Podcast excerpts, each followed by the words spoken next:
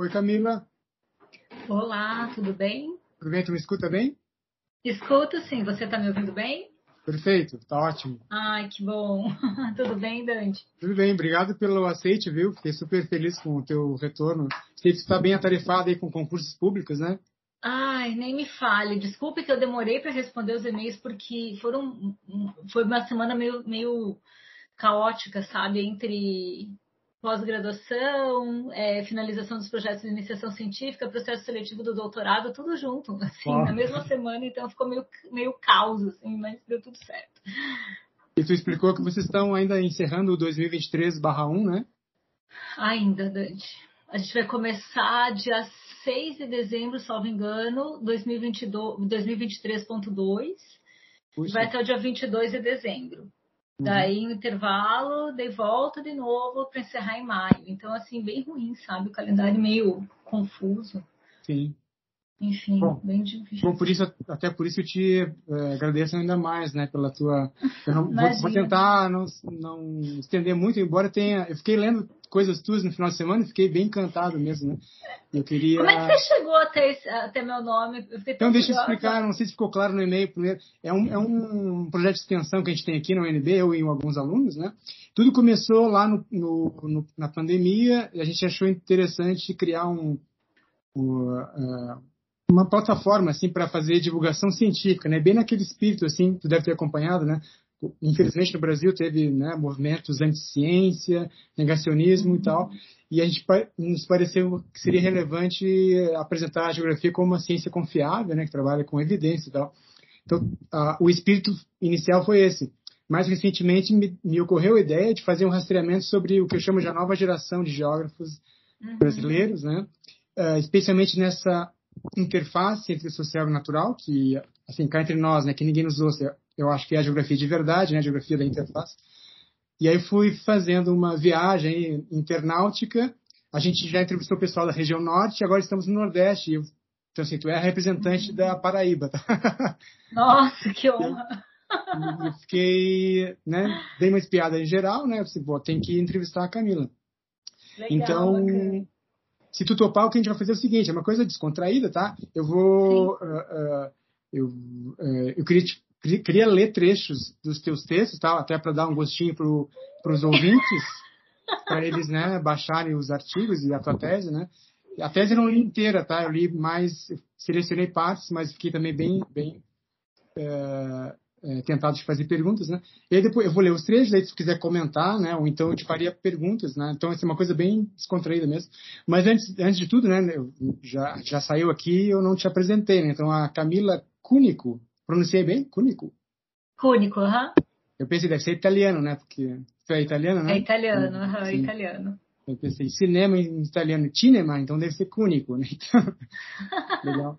Então, é, que a Camila, então, tá, se eu bem entendi, desde 2015, tu é professora no Departamento de Geografia da Federal da Paraíba, é isso? 2015, né? 2015. Na, eu cheguei aqui na universidade em junho de 2015, em meio a uma greve, né? Então, desde que eu estou aqui, nós estamos com o calendário confuso, porque depois Sim. da greve veio a pandemia, e ah, até então a gente está tentando se organizar. Entendi. Isso mesmo. Bom. Mas então, eu cheguei em 2015. Foi em junho de 2015. Então a gente está tendo a honra aqui de conversar com a Camila Cúnica, professora lá do UFPB, campus de João Pessoa. Eu não sei se tem outros campi no interior da UFPB. Tem, tem sim. Tem outros, tem outros. E o nosso é um, né? Que é o, o localizado aqui em João Pessoa. E onde tem está concentrado a grande maioria dos cursos, né? Os, tá. os cursos que nós temos estão, a grande maioria deles aqui em João Pessoa. Eu sei que em Campina Grande é um polo importante, mas não é federal lá, é estadual, né? É federal. Lá, lá tem uma estadual, mas tem a federal também de Campina Grande. Ah, é? A gente ah. tem duas, duas federais aqui no estado, né? É, aqui é da Paraíba e a de Campina Grande. Tá. Então, assim, vou, vou, vamos começar pelo mais clichê, tá? Assim, antes de eu ler os trechinhos, a gente conversar um pouquinho. Assim, eu, eu li a tua tese, né? Uma boa parte dela, e depois eu escolhi dois artigos meio distanciados no tempo para ter uma ideia, assim, do, da, do, do quanto tu vai sofisticando tua abordagem e tal, né? Então depois eu vou falar ah. um artigo de 2017 e um de 2022 mais recente. E assim, tu podia fazer o seguinte, assim, em poucas palavras, uma linha temporal sintética. Eu sei que é é desafiador, né? Mas assim, queria que tu te apresentasse falando sobre a tua história com a geografia, para que a gente entendesse assim, né? De onde veio esse interesse por se aproximar ou estudar a geografia na, no âmbito acadêmico, né? É uma coisa que veio do ensino médio, foi influência de algum professor, enfim. Às vezes acontece isso, né? Tem um professor que é o mentor da gente, uhum. ou não, foi uma coisa meio acidental. E uh, quando é que vai entrar, então, esse tema que é tão visível na tua produção, que é a questão da vulnerabilidade socioambiental, né? É uma descoberta durante a graduação ou um pouquinho mais adiante? Bom, então vamos por partes, né, Dante? Então, olha só. É, posso te chamar de Dante, tudo bem? Claro, sim. Ok. É, o meu interesse pela geografia, ele veio um pouco anterior à época da escola, sabe? É, principalmente do ensino médio, assim. Ele, ele, o meu pai, a minha família, a gente viajava muito, assim, nos finais de semana. E a gente parava para observar a paisagem, descrever o que tinha visto, está é, tá passando agora na divisa entre dois estados, o que, que, isso significava. Então, eu sempre me despertou muito esse olhar geográfico pelas viagens em família. Então, isso para mim foi um marco bastante importante na minha na decisão que eu tomei em fazer geografia. É, quando eu entrei na escola, mais propriamente é, no, no, final do ensino fundamental, início do ensino médio, eu tive experiências com bons professores de geografia, apesar de que era um outro sistema de ensino muito diferente do que a gente vê hoje, né, já há bastante tempo atrás. E, e aí sempre eu tive muito interesse em entender é, mais sobre a geografia física, tanto que a minha formação da universidade ela é totalmente voltada à geografia física. Essa questão é, da vulnerabilidade, dessa interação entre sociedade e natureza, eu comecei a ter mais cuidado com isso, um olhar mais é, geográfico sobre essa situação, é, no momento em que eu assumi uma responsabilidade técnica muito grande, que foi o período que eu fiquei no Instituto de Terras, Cartografia e Geociências do Estado do Paraná, porque a minha formação é no Paraná, apesar de estar aqui na Paraíba desde 2015, a minha formação toda é lá, né? É, e eu assumi um departamento que era o departamento de ordenamento territorial, e aí eu comecei a trabalhar com o zoneamento ecológico e econômico e outras variáveis. Eu precisei dar conta de estudar, de entender e de tentar é, relacionar isso com aquilo que eu via no Estado e com o que eu precisava desenvolver em, em termos de é, atividade técnica. Então, é, a minha formação ela está nesse misto, assim, daquele, daquele interesse de criança pessoal, de entender as paisagens. Passei por uma geografia física durante a graduação, que foi meu interesse principal, e depois, quando eu fui para o mercado de trabalho, eu precisei entender de outras coisas e de outros elementos, e ali eu acho que, assim, eu sempre digo isso para os meus alunos aqui, inclusive, foi a minha escola, assim, sabe? Minha escola principal de formação, foi o trabalho técnico no instituto técnico, em que você tem responsabilidades e que você tem que cumprir com elas, e aí você é, realmente se depara né, com as situações reais e você precisa saber o que fazer e buscar conhecimento e, enfim, se aconselhar com outros colegas de outras áreas e aprender um pouco mais daquilo que você já tem é, discutido. Então, para mim, a minha escola principal foi realmente esse trabalho. Aham, entendi. Bacana, obrigado, foi bem esclarecedor. V vamos lá, vamos para a tua tese? Então, o pessoal que quiser baixar, né? Então, a Camila defendeu em 2013 uma tese chamada, lá na Federal de, do Paraná, do Paraná, chamada Do Risco à Adaptação, a identificação da vulnerabilidade socioambiental em Curitiba, Paraná. Eu gosto muito desses títulos, títulos bem são sintéticos e encorpados, né? Então não tem muita Bem legal, gostei. Então, assim, eu vou, eu vou me policiar aqui não ler tantos trechos quanto eu, quanto eu gostaria, tá? Eu vou, eu vou separar alguma coisa da introdução, que eu achei bem esclarecedora, depois alguma coisa que está na fundamentação teórica, desculpa, fundamentação metodológica, que é o teu capítulo 3 já, né? E depois lá nas conclusões também tem um momento assim, um grande finale que é bem, bem legal. Então, vou ler devagarzinho, a minha dicção é meio rápida, percebeu, né? Coisa de gaúcho, fala muito rápido. Eu vou ler pausadamente para os nossos ouvintes nos compreenderem. Então vamos lá. Tu... Eu vou ler e depois vou dizer por que razão eu gostei desse trecho, pode ser? Ok. Então na introdução, tu fala o seguinte, por exemplo, bem iníciozinho, apesar dos avanços teóricos obtidos nas discussões e reflexões sobre a questão ambiental e seus conceitos específicos, ainda é muito incipiente a implantação efetiva de propostas que assegurem a justiça social, a eficiência econômica e o equilíbrio ambiental. Ressalte-se que esta tríade estimula cada vez mais a formação de redes multidimensionais. Achei barato essa expressão aqui. Proporcionando a criação de uma visão mais sistêmica dos processos que integram a sociedade e a natureza. Então, assim, é um trechinho aqui, está iniciando né, o texto, né, que, o que, que eu li, assim, né, é uma autora né, tem consciência de que há uma defasagem, de fato, né, entre, digamos, discurso, o discurso né, o ambiental, né, o sistêmico, e o diagnóstico técnico, há uma defasagem entre isso e a intervenção, né, Camila? Assim, e ok, o que a gente faz com isso aqui, né? Então, ficou muito nítido, né, a tua, um espírito, assim, pragmático, é importante. Então, para além da teoria consistente, e o que a gente faz com isso? Depois, bem adiante, já na fundamentação metodológica, tu fala, uh, vamos lá, essa parte é legal. Considerada como fundamental para analisar os resultados da pesquisa e atingir os objetivos propostos, a concepção sistêmica é adotada como referencial metodológico, pois ela permite a convergência de diferentes fatores para uma análise baseada na totalidade, ou seja, na interdependência e dinâmica dos elementos físicos, biogeográficos, sociais e econômicos. Aí eu pensei, pô, a Camila né, tá ela absorveu né, o pensamento sistêmico, né, tal como todos deveríamos assimilar, né. E então assim, eu vi assim uma autora né, que tem confiança nessa abordagem e né, isso fica bem claro aqui. Vou ler mais dois trechinhos, tá? depois já te faço uma pergunta. O, aqui já bem para o final da tua tese e é, fala assim: os estudos em áreas urbanas, como é o caso dessa pesquisa, apresentam muitos elementos para análise. Fato que aumenta a capacidade de intervenção e elaboração de medidas mitigadoras eh, da vulnerabilidade socioambiental. Porém, é necessário lembrar que os sistemas urbanos apresentam-se socialmente complexos e repletos de tensões ambientais, intensificando os conflitos entre uh, o ambiente e a população, que na escala da cidade atinge diretamente a população.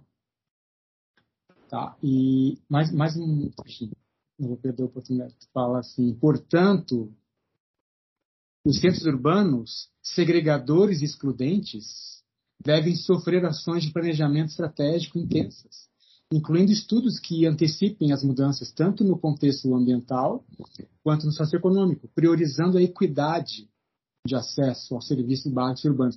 Aqui eu achei super interessante isso aqui, Camila, eu queria que falasse a respeito, que é assim, a, a, gente tem ainda uma visão meio clichê assim, de que o pessoal de geografia física, né, são os experts tecnicistas, né, dominam, dominam muito bem as ferramentas, os diagnósticos e que não teriam, assim, necessariamente um compromisso com com essas coisas que ficam muito, visíveis no teu discurso aqui, né, que é a justiça, a equidade. Então, soa estranho para quem tem uma visão clichê, né? Então, eu pensei, pô, tem que entrevistar a Camila porque ela personifica a, a, a refutação desse clichê, né? Então, assim, são trechinhos aqui no final que, que eu que para mim ficou muito claro que tu acha importante superar né, essa retórica da complexidade, ela é importante, mas se ficar só na retórica não adianta muita coisa. Né? Então é preciso, é preciso desenhar intervenções né, e, e que elas sejam justas. Né? Ou seja, não é uma intervenção apenas para o governo da hora, assim, né, mas para que, que ela tenha compromisso com essa justiça que é para além dos governos partidários, por exemplo. Então, é...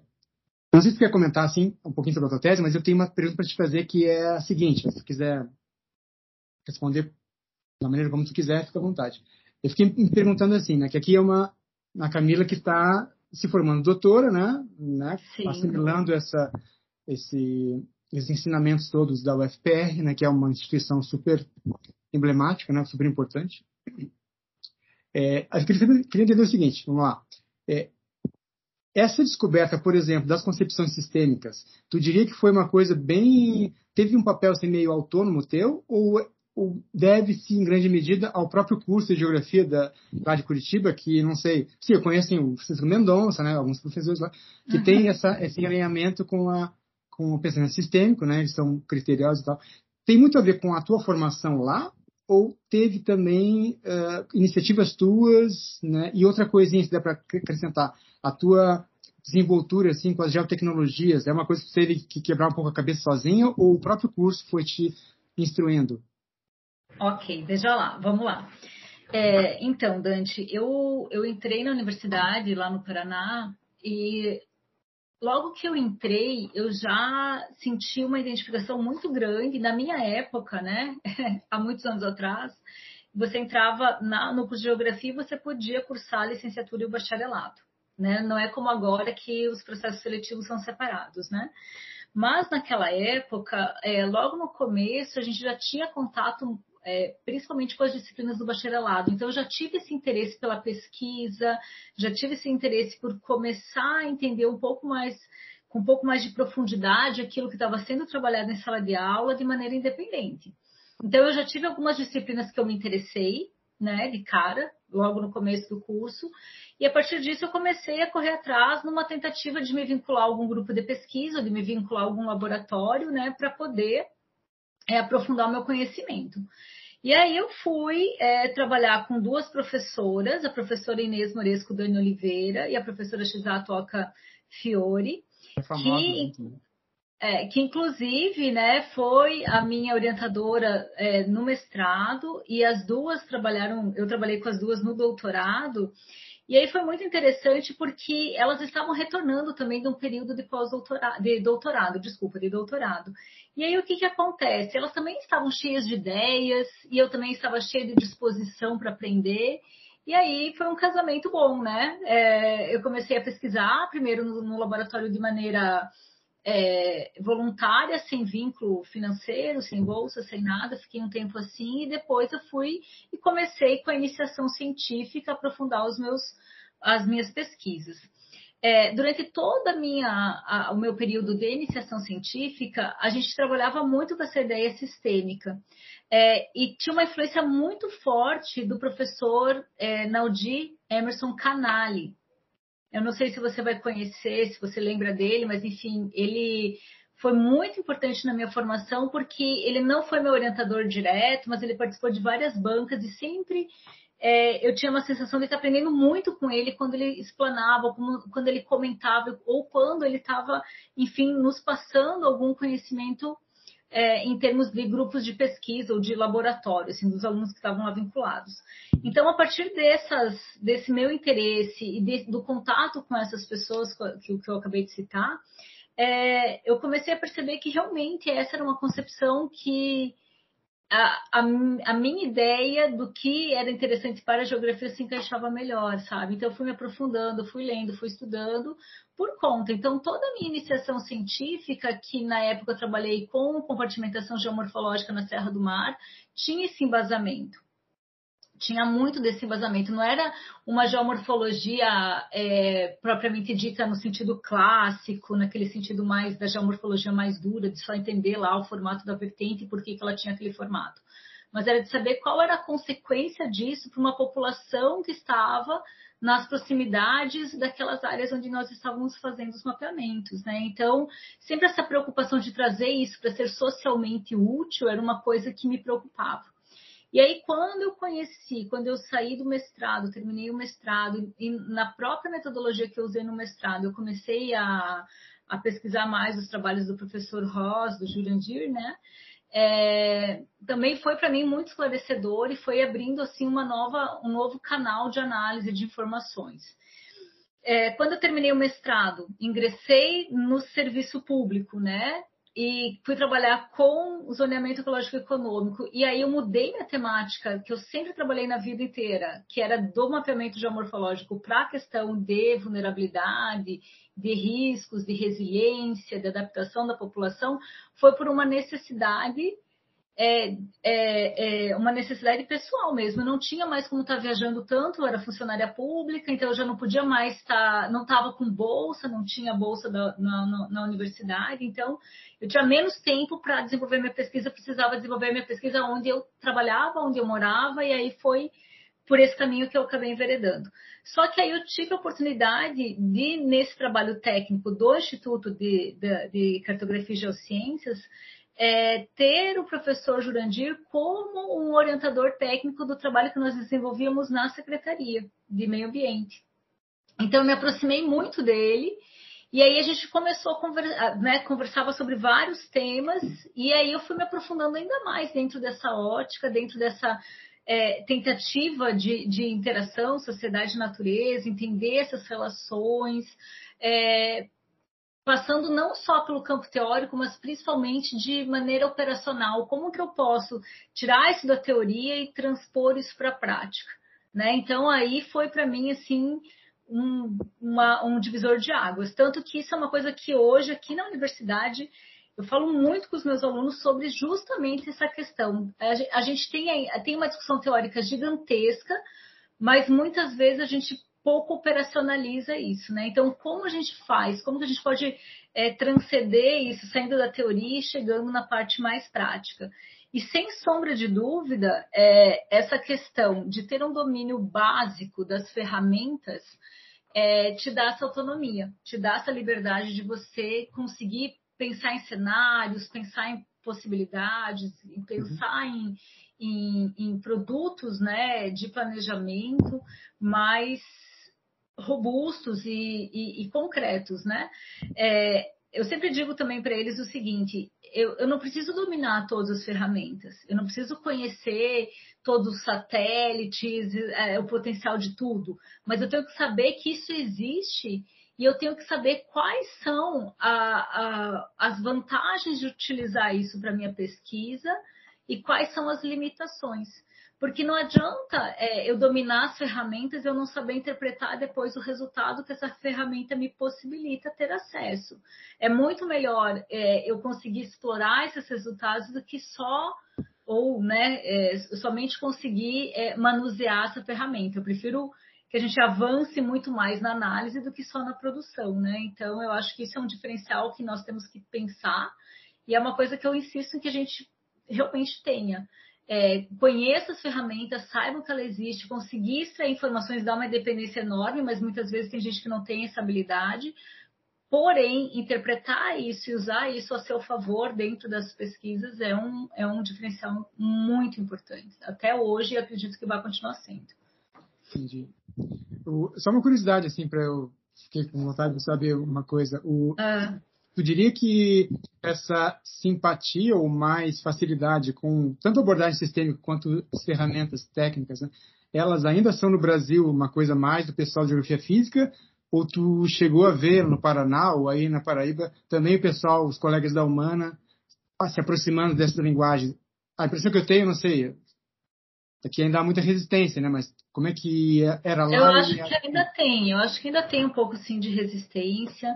Eu acho que, que isso, com, né, espero que com o passar do tempo isso seja cada vez menor, vá se diluindo, né? Mas, assim, é, eu ainda percebo que a utilização dessas ferramentas, a utilização é, dessas técnicas, elas ainda estão muito vinculadas ao pessoal que trabalha com a geografia física ou com aquela geografia, uma geografia ambiental, né? Uma geografia pensada aí nessas interações sociedade e natureza, que eu vejo que parte muito mais ainda de quem tem um histórico de vida na geografia física do que necessariamente em quem tem é, o pé mais lá na geografia humana, sabe? Mas, assim, é, a experiência do zoneamento ecológico econômico, da época que eu coordenei isso no Paraná, me colocou muito é, nesse, nesse momento de, de ouvir diversos, diversas formações, sabe? Então, assim, eu trabalhava com, com pessoas que tinham formação na geografia, mas eram muito da geografia é, humana. É, a gente trabalhou, sei lá, com biólogos, com sociólogos, com é, pessoal que, que, que discutia geografia agrária, com pedólogos, então, assim, era uma formação muito diferenciada, né? Agrônomos, muitos agrônomos, e que cada um tinha ali a sua bagagem de conhecimento, a sua, a sua experiência de vida, a sua expertise dentro dos assuntos.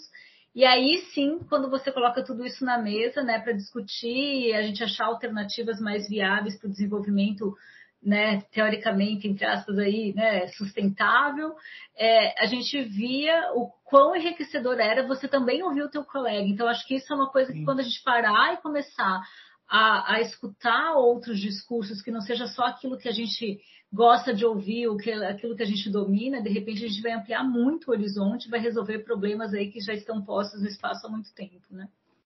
Legal. Imagino que tenha sido uma experiência desafiadora, né? Tu, tu coordenou, né, esse projeto lá. Coordenei.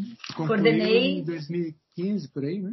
Então, esse projeto, ele é um, é, bom, como todo, né, todo o processo de zoneamento ecológico e econômico aqui do Brasil, ele se arrasta desde a década de 90, né, quando começou a se, a se falar sobre zoneamento, antes era zoneamento ambiental, isso já está até no marco, né, no nosso Plano Nacional, na Política Nacional de Meio Ambiente de 81, fala em zoneamento ambiental, então é uma coisa que já se arrasta há muito tempo. E aí o que, que acontece? O estado do Paraná ele passou pela por outras tentativas anteriores a essa que eu coordenei e por decisão de quem estava na, na, época, na gestão, enfim, é, cada grupo recebeu uma demanda, uma temática para discutir, e cada um foi discutir na sua casa, e depois, quando coloca todo mundo no, no, no, mesmo ambiente, parece que as coisas não casavam direito, né? Poxa, você está falando que tal área tem que desenvolver, mas tal área é uma área extremamente suscetível do ponto de vista natural, então como é que você está estimulando que vá para lá o desenvolvimento, é, né, desenvolvimento dito clássico, se a gente está querendo que lá seja uma unidade de conservação ou coisa do gênero. Então tinha uma incompatibilidade, as coisas não estavam casando.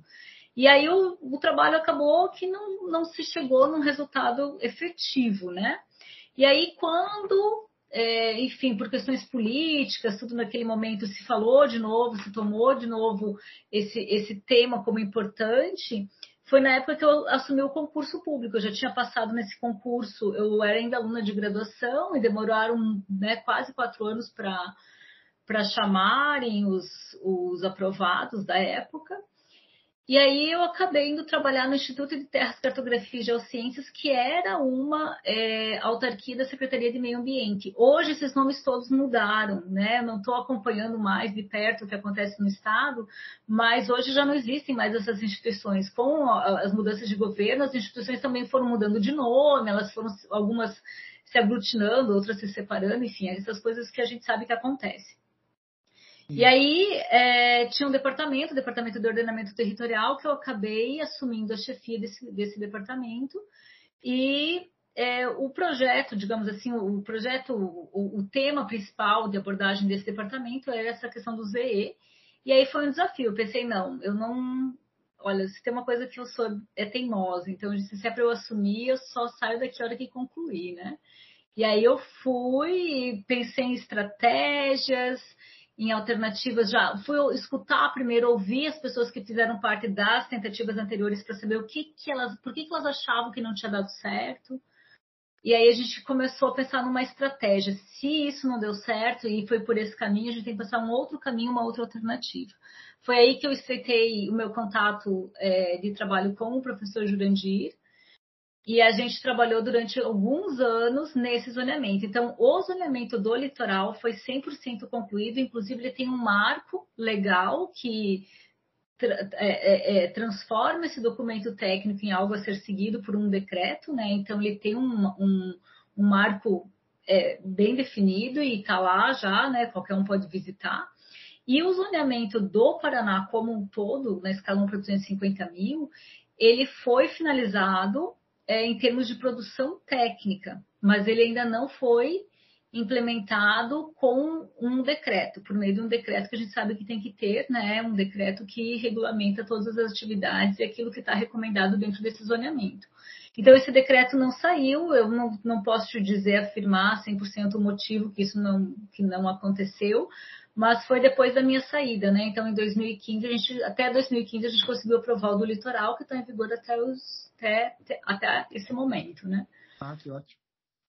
É, deixa eu falar uma coisa, eu esqueci de dizer uma coisa, talvez devesse ter comentado no início, mas eu acho que é legal falar agora porque justifica, né, dar uma razão de ser aos trechos que eu vou ler agora, do teu certo. primeiro artigo que eu, né, que eu, que eu vou ler, que é um artigo que tu escreve em parceria com um colega ou uma colega, Loma, acho que uma menina, né? 2017, que se chama Vulnerabilidade Socioambiental de Curitiba, que tem muito a ver com o momento da tua tese, né? Correlação com os eventos de alagamentos registrados entre 2005 e 2010 pela Defesa Civil Municipal, tá? que saiu no periódico Geografia, Ensino e Pesquisa, em 2017. Então, o pessoal quiser baixar, está disponível. É, é, assim, uma coisa que eu esqueci de mencionar, mas cabe bem agora, que aí fica bem justificada a leitura que eu vou fazer aqui. uma coisa que me chamou muita atenção, Camila, é, nos teus textos, né, é que, assim, está muito evidente que tu tem uma preocupação com, digamos, com o empírico e o concreto, né? Uhum. Porém, esses seus estudos são muito bem fundamentados teoricamente. Isso chama atenção, né? Porque, assim, digamos, a tua a construção conceitual nos teus textos, eles não são meramente protocolares, assim, né? Ele, a gente percebe que eles têm uma razão de ser. Eles são a construção conceitual é funcional ali, né, no texto. Isso é muito importante e bacana. Assim como a própria, quer dizer, o próprio aparato instrumental, né? Fica bem evidente que tu está consciente que esse aparato instrumental ele cumpre essa função, essa função de, digamos, mediar exatamente o conceitual e o empírico, né? Então, assim, achei super bacana isso. Tá? Então, assim, cá entre nós, né? a gente sabe que o pessoal, muita gente da geografia física, até nos seus trabalhos, faz uma introdução teórica, mas a gente sente, assim, nas entrelinhas, que é uma coisa protocolar, né? A pessoa fala de teoria e depois vai para o real, né? Mas é, não é uma coisa que eu vejo em ti, assim, tens a, tá bem ancorada, assim, a teoria como uma, né, um algodão entre os cristais ali, que não, dá sustentação para a coisa. Então, te parabenizo por isso. E é por isso que eu vou ler o que eu vou ler agora, tá? São, são três, quase três vou ler, tá? Para não perder. Daqui a uma meia hora você tem que sair já, né? Daqui a uma meia horinha. Não, podemos continuar. Eu tenho que levar minha filha é, para uma aulinha que ela tem. Não, tá, ler. Sem problemas, Dante, pode continuar. Então lá, então o primeiro trecho é o seguinte, desse artigo né, que eu acabei de mencionar em 2017.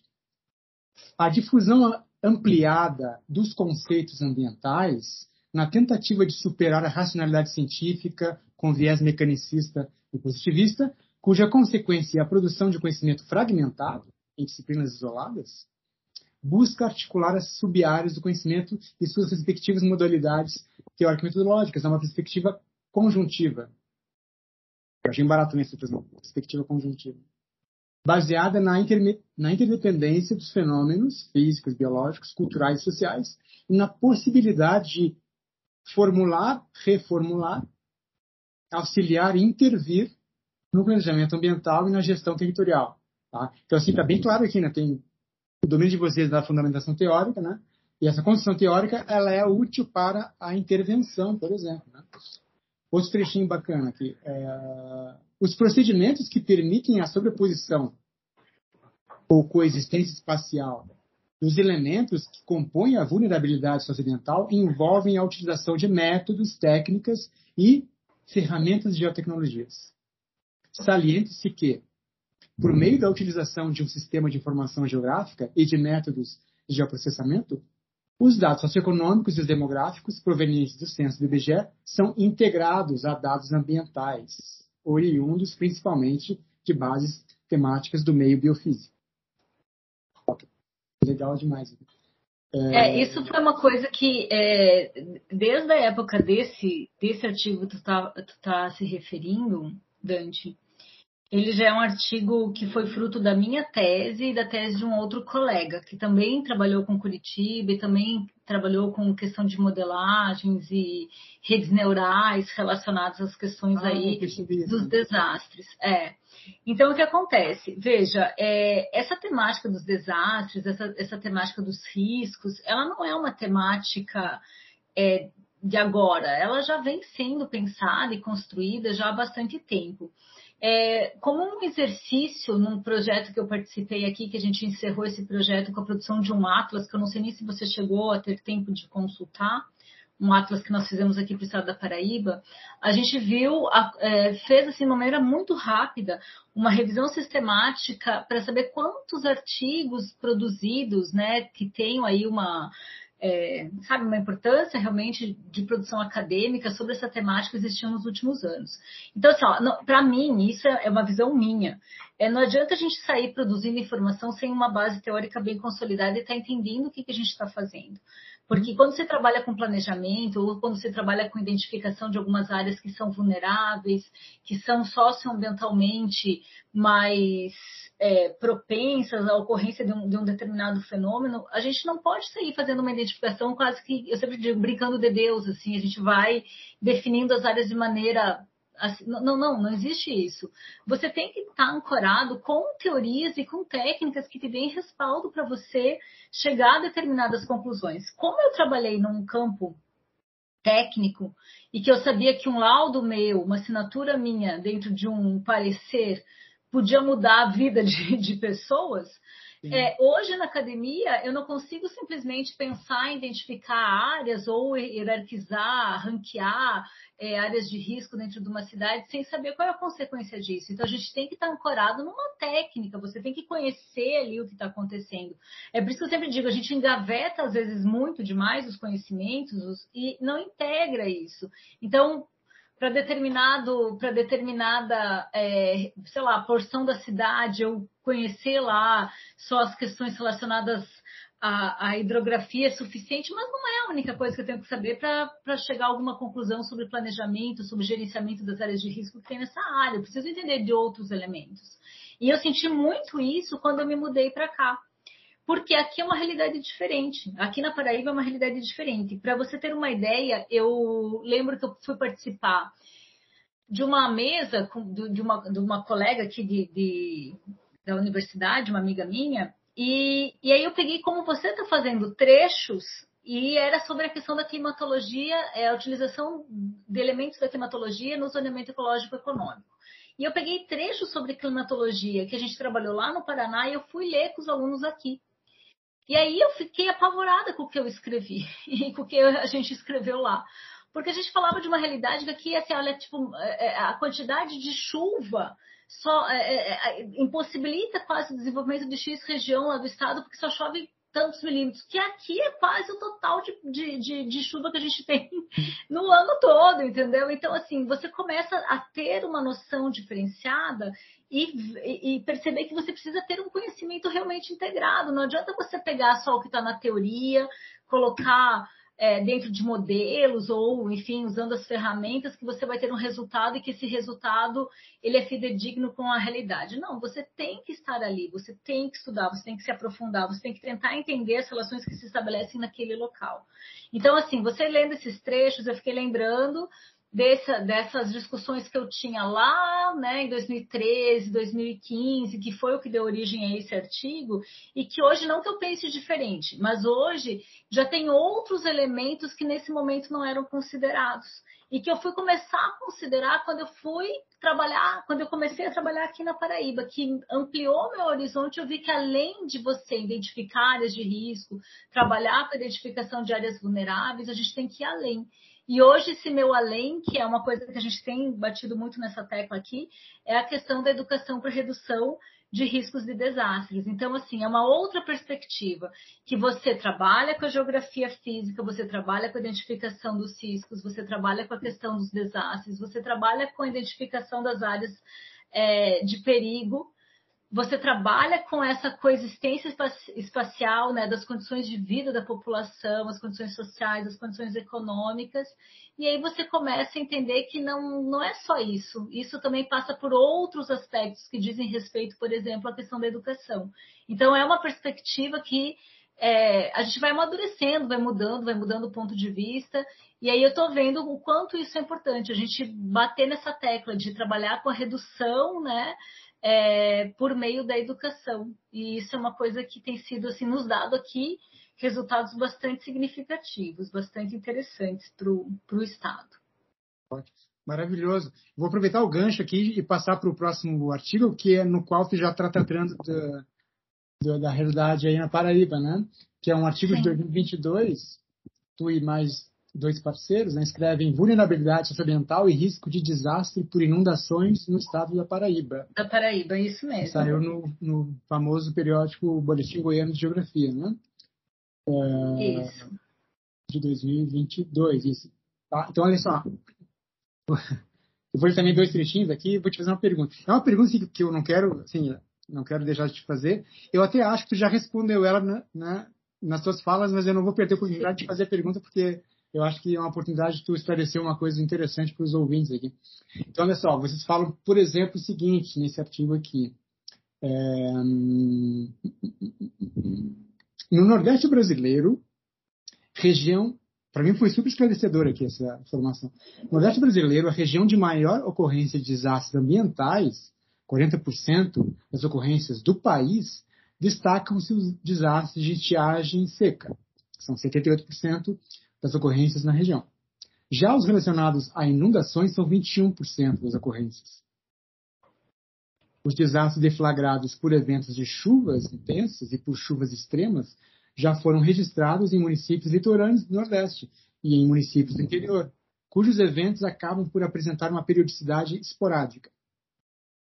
Deflagrado o desastre nesses municípios, são gerados danos humanos e materiais elevados, principalmente nos municípios de pequeno porte, com pouca expressão de centralidade econômica na região semiárida do Nordeste. O que traz um panorama bem realístico aqui da situação, né? E vou pular aqui, ler um trechinho bacana. Uh... Esse primeiro trecho assim mostra bem né, a imersão de vocês nessa, nessa outra realidade paisagística e territorial, né? Que, que é onde estou atuando agora. Uh, um outro trechinho aqui. A observação dos eventos extremos de chuva essa observação foi realizada tendo como base o banco de dados de chuva diária dos 223 postos pluviométricos distribuídos no estado, que são gerenciados e disponibilizados pela AESA, que é a Agência Executiva de Gestão das Águas, né, aí do estado, para o registro compreendido entre 94 e 2018. Ressalta-se que esse recorte temporal foi variável e optou-se pelo não preenchimento dos dados para trabalhar com uma maior observância da realidade esse quantitativo de falhas não prejudicou a análise, uma vez que apenas 16%, de 36 municípios, né? uh, desculpa, postos pluviométricos, dos municípios apresentaram um quantitativo de dados abaixo de 70%.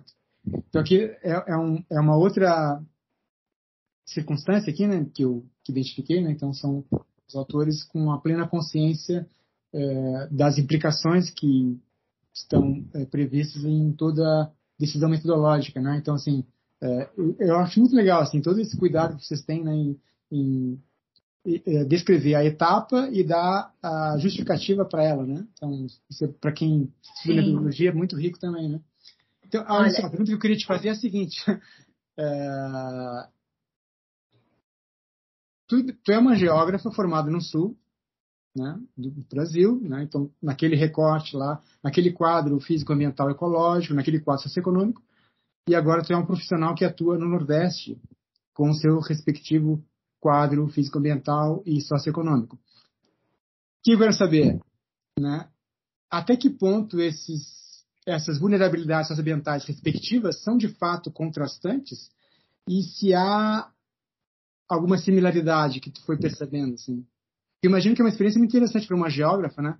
Ter vivido uhum. que tudo veio lá no sul e agora estar atuando né, profissionalmente nesse recorte né, tão é, distante que é o Nordeste. O que, que há de contrastante de fato e o que, que pode haver de similaridade?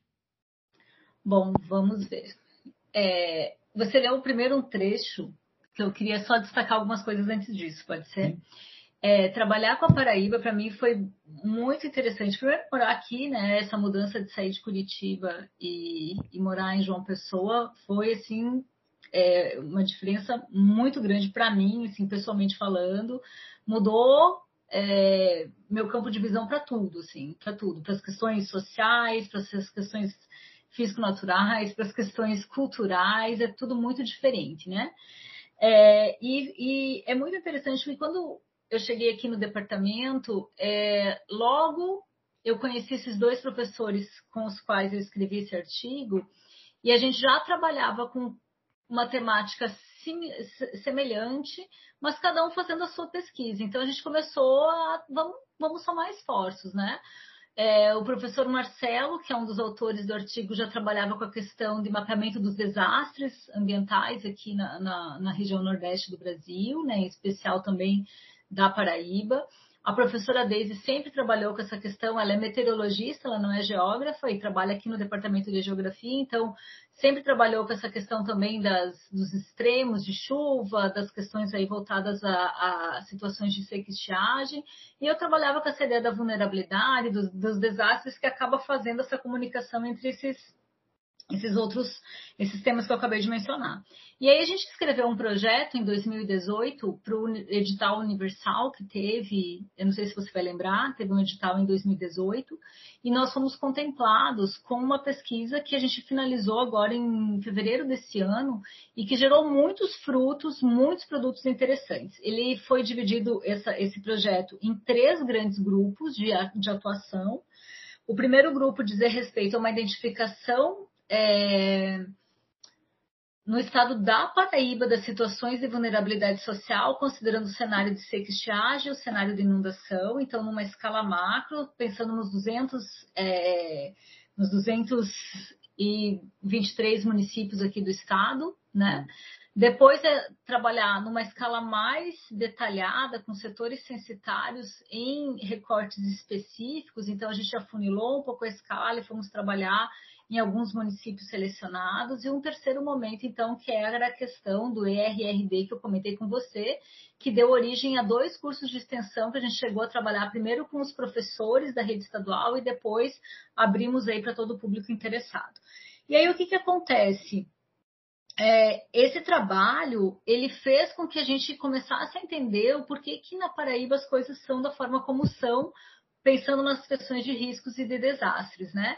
Pense que é, praticamente 90% do nosso estado aqui ele está inserido na, na, na, região semiárida é, do, do, do, país. Então, assim, você na verdade só são os municípios litorâneos que não estão inseridos nessa região. E essa região semiárida ela tem uma dinâmica diferente, muito diferente do que eu estava acostumada a ver no sul extremamente diferente, né? E, e isso, essa diferença físico-natural, vai fazer com que também você tenha uma diferença nos outros aspectos.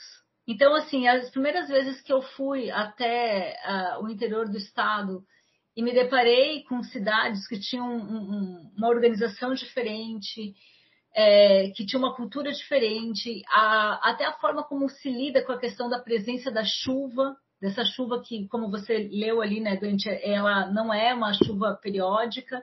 Então, a comemoração que as pessoas fazem em relação a essa chuva é, é muito diferente do que aquilo que a gente via no Sul. Então, para mim, isso foi assim uma descoberta, foi uma coisa muito muito gritante, assim. Você, é, eu tive alunos que me relataram, por exemplo, quando que hum, lá no sítio onde a família mora chegou água pela primeira vez, que foi uma coisa que eu nunca precisei, precisei não presenciar na minha vida, entendeu? Eu sempre fui de uma região onde eu não tive esse problema.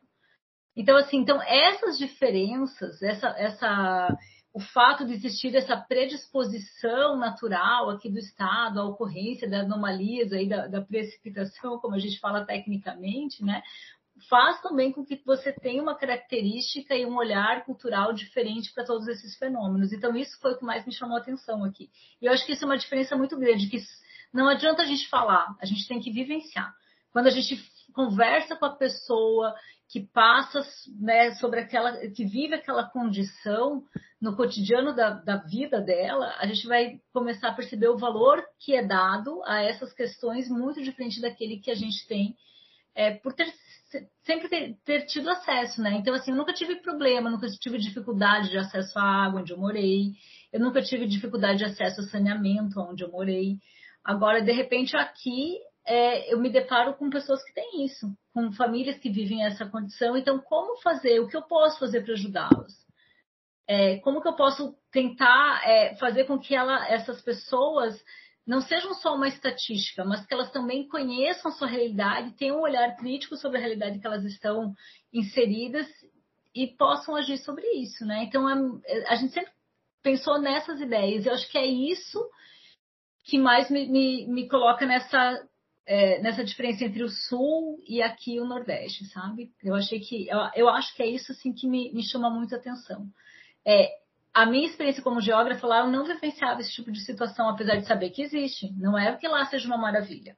Existe sim, nossa. A gente vai observar, por exemplo, no estudo que eu fiz agora há pouco tempo com, com uma outra equipe, que era o professor Jurandir, o professor Marciel, é, o Estevão Del Prete, uns colegas da USP, da Universidade Federal de Uberlândia, enfim, que a gente trabalhou com coordenamento territorial numa proposta Brasil, a gente observou, por exemplo, como existe diferença entre os municípios daquelas regiões que são tidas como regiões ricas do país, né? Então, uhum. sei lá, São Paulo, né, o estado de São Paulo, lá tem uma segregação enorme. Essa segregação também acontece aqui, essa segregação também acontece no sul. Então, assim, ó, cada lugar vai ter a sua realidade, cada lugar vai ter as suas, as suas peculiaridades e cabe a gente tentar identificá-las e tentar é, é, não só identificar no, na, com o propósito de é, sei lá, compor um diagnóstico, mas principalmente de pensar nisso numa ação propositiva. O que, que eu posso fazer para mudar essa situação? O que, que, eu posso, o que, que se pode fazer para se alterar essa realidade dentro, obviamente, dos limites que são impostos, né? Sim. Poxa, Camila, muito legal te, te escutar, viu? E, e também legal saber que, né, vocês jovens estão né, recuperando uma geografia das abordagens mais integradas, né? como deveria ser desde sempre, né? Então, fiquei super feliz de conhecer. Para a gente fazer um encerramento, assim, seria possível que tu comentasse um, rapidamente sobre um projeto que eu vi que tu coordena aí, que, na CIDA de extensão, que se chama Redes Sociais, Ensinar e Aprender. Ah, sim. Produção Ótimo, que legal. Curtos, produção de vídeos curtos com abordagem geográfica para a educação básica. Eu fiquei super afim de saber, assim, pode falar sim. um pouquinho da gente? Quer? Posso sim. Nós temos aqui um grupo de pesquisa, certo? Geofisa, nosso o grupo, o nosso grupo de pesquisa se chama Geofisa. E o Geofisa a gente começou a trabalhar, é, como é que eu posso dizer, com é, subgrupos. Então a gente tem, por exemplo, é, Geofisa Conversa, em que a gente chama um especialista de uma, de uma determinada temática e discute um, um assunto numa noite do mês, né? Aí a gente tem, é, enfim, já fiz a conversa, já fiz para discutir filmes, então a gente está sempre né, com os alunos que fazem parte, obviamente, do grupo de pesquisa, né, que não são todos. É, e aí a gente percebeu que nós poderíamos fazer um, ter alguma coisa de diferente que pudesse ser levada para fora do nosso grupo de pesquisa, além, obviamente, das pesquisas ou dos artigos e tudo mais. Então surgiu essa ideia, que é o Geofis Explica, que nós temos é, alguns alunos vinculados, acho que são no total umas seis ou sete pessoas, não vou saber de cabeça agora, né? E a gente escreveu é, como projeto de extensão, e nós fomos contemplados agora esse ano é, com uma bolsa, né? E aí a ideia é o quê? A ideia é a gente pegar temas que sejam pertinentes à discussão acadêmica e trazer esse tema para um linguajar mais próximo daquele que o aluno de ensino fundamental e médio é, consegue compreender, entendeu? Claro. Então a gente faz isso, fez isso, fizemos uma experiência só o ano passado com um vídeo. É, esse vídeo foi bastante, foi muito bem aceito nas escolas aqui, até algumas escolas de outras regiões do Brasil também utilizaram esse material. E agora a gente está com essa proposta de trabalhar três novos vídeos, né? O primeiro deles, a gente a nossa ideia é lançar até final de novembro, né? Que vai caracterizar as quatro regiões aqui é, da Paraíba, né? Da Paraíba não, do Nordeste em geral, mas com foco bem grande aqui também no nosso estado. E a gente escolheu é, o cordel como forma de comunicação é, com a população que estiver interessada em assistir esse vídeo, né? Então, ah, os nossos alunos, eles que estão vinculados ao grupo de pesquisa, eles redigem o cordel, fazem, montam a estrutura toda do cordel, eles filmam, eles editam, eles, enfim, é, dirigem as cenas. E é muito legal porque é um aprendizado tanto para eles quanto para a gente, das dificuldades da parte de mídia que a gente não conhecia, precisou né, começar a aprender a superar isso, e começar a entender e discutir um, uma outra visão, né, do Nordeste que seja um Nordeste que não seja aquele que muitos têm em mente, né, que é aquele solo rachado, aquele pessoal com né, aquele estereótipo, né, que está sempre com problemas de abastecimento. Não, a gente tá mostra, quer mostrar um outro Nordeste, um Nordeste com riquezas inúmeras como nós temos aqui, com uma, uma paisagem única. Então tá muito legal esse projeto. A gente tá, tá todo mundo assim muito empolgado com os resultados, com os vídeos que a gente vai fazer. E a nossa ideia é até março lançar três produtos, né? Vamos ver se a gente dá conta de, de conseguir isso. Vou ficar de olho aqui ver se eu assisto algum desses produtos. É, é bem bacana, assim, é todo feito, a gente não tem recurso para fazer esse é, nada, o, o, projeto de extensão não, não, só financia a bolsa do aluno, né? Que, enfim, mas a gente não tem nenhum, nenhum um suporte para compra de material, então todo, tudo que, né, a hora que, que os vídeos estiverem no ar, vocês vão, vão poder visualizar, tudo é produção nossa, é, é na minha sala, na sala ambiente dos professores que a gente faz, então a gente vai se virando com o que pode, não sai, claro, nenhuma uma superprodução né, cinematográfica, mas a gente consegue é, atingir o nosso objetivo, que é trazer esse conhecimento, essa discussão né, mais acadêmica, aproximar isso dos alunos de ensino fundamental, de ensino médio, e também subsidiar os professores, porque a gente sabe que tem muitos professores que não têm é, recurso suficiente para levar para a sala de aula. Então, não é só pensando no aluno, mas é também pensando nos professores de ensino fundamental, de ensino médio, que podem ter aí mais um, né, mais, um, mais um produto, mais um material para explorar aí com seus alunos. Sim. É louvável isso. Camila, foi um prazer te conhecer, francamente. Prazer viu? foi vou, meu. Vou, vou, ficar acompanhando aqui as tuas novas produções e é, muito sucesso, que tu faça muitos, muitos discípulos e discípulas aí na Paraíba. Muito né? obrigada. Né? E, eu que fico é... honrada pelo seu convite, Dante. Vou convidar o pessoal para acessar é, os, os, materiais. Todas as nossas produções elas são sem custo nenhum. Tem vários livros que já foram publicados. É, quero chamar a atenção é, dos fascículos de educação para redução de riscos de desastre. São dez fascículos que vai desde a discussão conceitual do que é desastre até mesmo como que a defesa civil é, é, identifica isso. Esses dez fascículos super, olha, extremamente didáticos, todos disponíveis para download no site da editora Sertão Cult. Lá também tem o Atlas da Paraíba sobre, sobre questão de desastres. Então, assim, é, nós nesse trabalho fomos pioneiros aqui na Paraíba. Foi o primeiro grupo que trabalhou com ERRD aqui no estado, e isso deu uma, uma visibilidade muito grande para a gente também começar a conversar com outras regiões do Brasil que já trabalhavam com essa temática, a exemplo de grupos de São Paulo, a exemplo do Semadem, né? Então, assim, foi o que nos aproximou e que está fazendo com que a gente hoje já amplie esses projetos para repensar não só a Paraíba, mas ampliar para a região Nordeste como um todo. Nossa ideia é trabalhar com municípios acima de 50 mil habitantes nos próximos anos, e indiferente do estado que, que esse município estiver inserido, e começar a ver aí as, as semelhanças e as diferenças que existem em cada um deles. Legal. Então, depois, quando eu for produzir o, o edital podcast, eu coloco na descrição dele os links todos para a produção de vocês. Tá? Certo, se você quiser, enfim, eu te passo também o material, ele está todo disponível para download. Se tu quiser, eu já te, te mando tudo, não tem problema nenhum. Tá ótimo. Outra coisinha, antes que eu esqueça, muito legal esse painel atrás de ti, né? O Miles Davis e Dave Brubeck Quartet. Aqui, ó, é um quadro. Eu acho que na edição do podcast eu vou colocar uma trilha de jazzística, pode ser? Pode! Vai ser ótimo. Tchau, tchau. Te cuida aí. Um abraço. Tchau, valeu, viu? Prazer. Até mais.